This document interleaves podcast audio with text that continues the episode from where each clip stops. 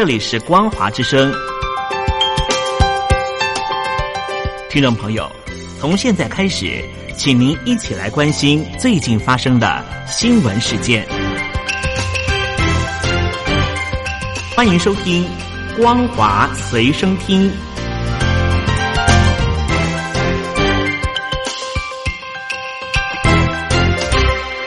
各位海峡两岸的听众朋友们，大家好！非常欢迎您收听今天的光华随身听，我是佑佳。在今天的新闻，首先我们来关切的是连任失利的美国总统川普，九号在推特当中宣布开除了国防部长艾斯培，并且由国家反恐中心主任米勒来代理。外界就认为说，艾斯培突然遭受到撤换，是川普秋后算账的第一步。明年卸任之前，可能会开砸更多的官员。而被解职的艾斯培，他表示接受撤换的决定，他并且发表作为防长的最后备忘录，对自己十八个月的防长生涯当中感到无比的荣耀，并且细数五角大厦的进展，包含了军队现代化、强化与盟国的关系、改革美军待遇。以以及成立了太空军、扩大网络司令部等相关的职权等等。而事实上，艾斯培近年来多次与川普意见相左，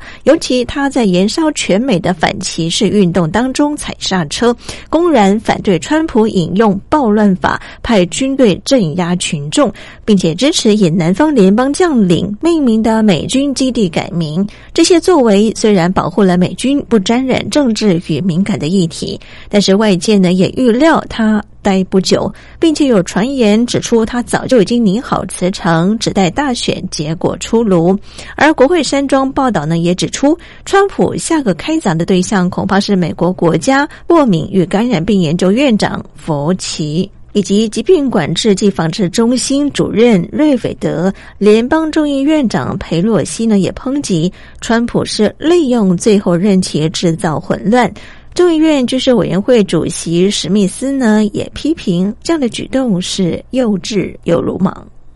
另外，大家所关切的新冠病毒肺炎疫苗呢，有新的进展了。我们看到了美国辉瑞和德国药厂合作研发的。B N T 临床试验传出捷报，保护力可以达到九成。对此呢，中央流行疫情指挥中心发言人庄仁祥他也表示说，台湾呢有望在明年第一季透过新冠肺炎疫苗全球取得机制的 C O V X 平台买到了 B N T 的疫苗，但是呢仍然有待最终安全性的评估。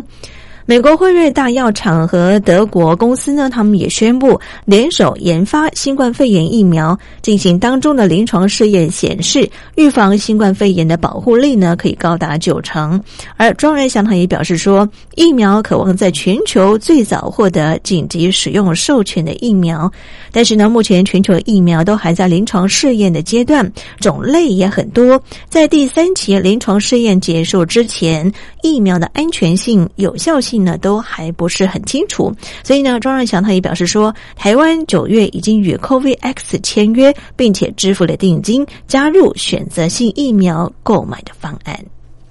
同样是在疫苗的消息方面，我们看到了大陆制的疫苗，目前我们看到了出现不良的反应。巴西呢已经全面停止这方面的疫苗的临床试验的工作。而在澳洲，我们看到了《澳洲金融评论报》呢，十号呢也报道，澳洲总理莫里斯森呢，在这个月呢将会访问日本，将会签署日新防卫协定，强化国防合作，扩大双方的军事与防卫的交流，以及交换部队的联演，并且宣誓共同抗衡中共的决心。大陆媒体报道，即将召开的中共全国人大会议呢，将会针对香港的情况定定爱国者标准，未符合标准者呢，可能会被取消立法会议员身份等相关的公职。所持依据包括了违反宣誓誓言、基本法第一百零四条。中共全国人大会议常务委员会登场，增加讨论一项涉及香港的草案，内容是香港制定一套限制。架构，包括了制定爱国者标准。港府日后呢，要依照相关的草案规定呢，来检视公职人员是否符合爱国者的标准。而它的定义呢，必须要是拥护基本法以及效忠特区政府。如果没有符合的话呢，将会褫夺职位啊。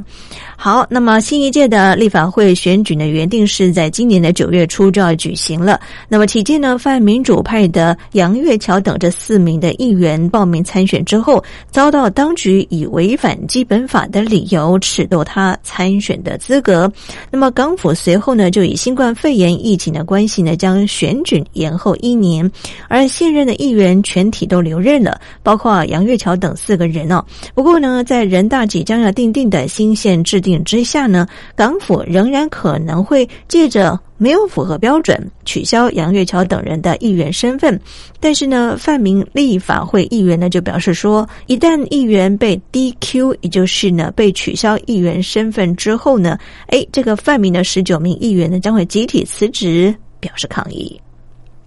而中共通过政治控制并且打压少数民族，可以说是无所不用其极。大陆媒体报道，北京当局呢正试图淡化全境少数民族的意识，培养中华民族共同体的意识，引发各地出现了国际瞩目的示威抗争。而报道呢也指出，为了保障少数民族的学生受到了高等教育的机会，大陆实行大学入学考试民族加分政策。但是呢，汉族家长以及考生呢就质疑说：“哎，这一波的政策呢是不公平的啊！”但是呢，贵州近日的家长呢，到教育的主管单位去抗议啊。在此同时呢，继安徽之后，像江西、辽宁、天津以及福建等这些省市呢，最近呢也宣布啊，将会逐步的取消或者是收紧大学入学考试民族加分的政策。而对于越来越多省市宣布要调整或者是取消民族加分的政策呢，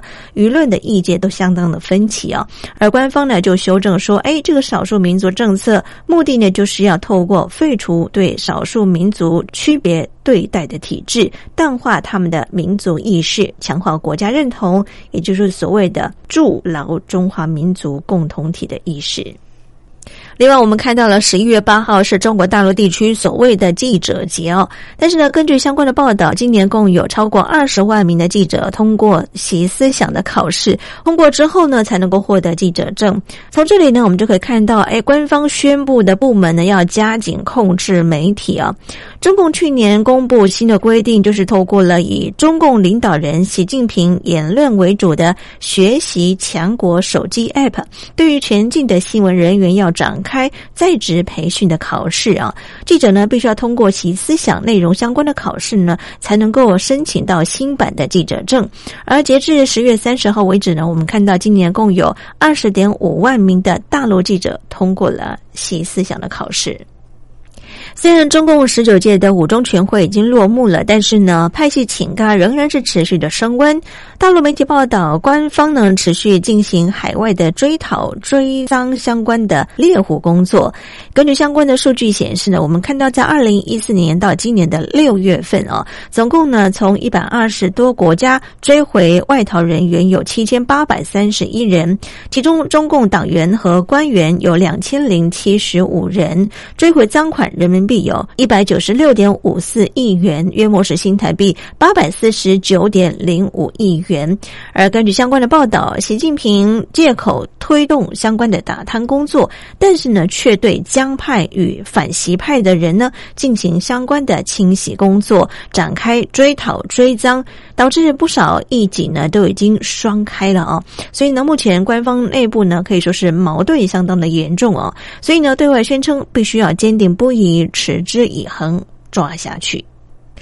新闻最后，我们来看到的是，目前呢，上海部分的本土病例呢又有增加的趋势了。官方报道，九号新增二十二例的新冠病毒肺炎确诊的病例，唯一本土病例出现在上海，是浦东机场的搬运工。上海呢，已经在确诊者的居住地区进行核酸的检测工作，受检的八千七百多人当中都呈现阴性。据称呢，二十六名密切接触者呢已经全部。不隔离，并且完成首次的检验工作啊。好，以上就是为听众朋友整理的两岸相关新闻，感谢您的收听，祝福您，我们下次见。